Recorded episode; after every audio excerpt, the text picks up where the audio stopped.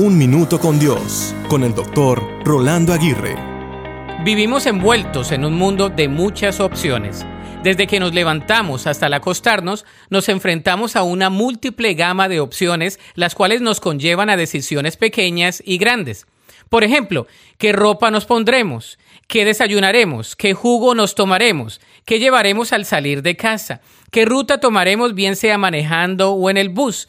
¿Qué actividades desarrollaremos? En fin, son muchas las opciones que tenemos en un día.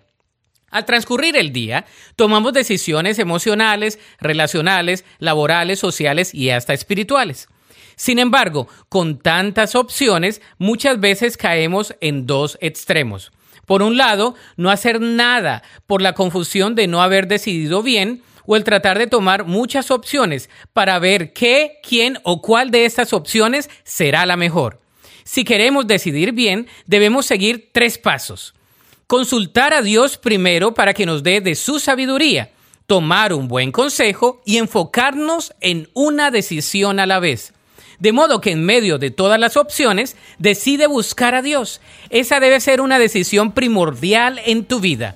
La Biblia dice en Job 12:13, pero la verdadera sabiduría y el poder se encuentran en Dios el consejo y el entendimiento le pertenecen.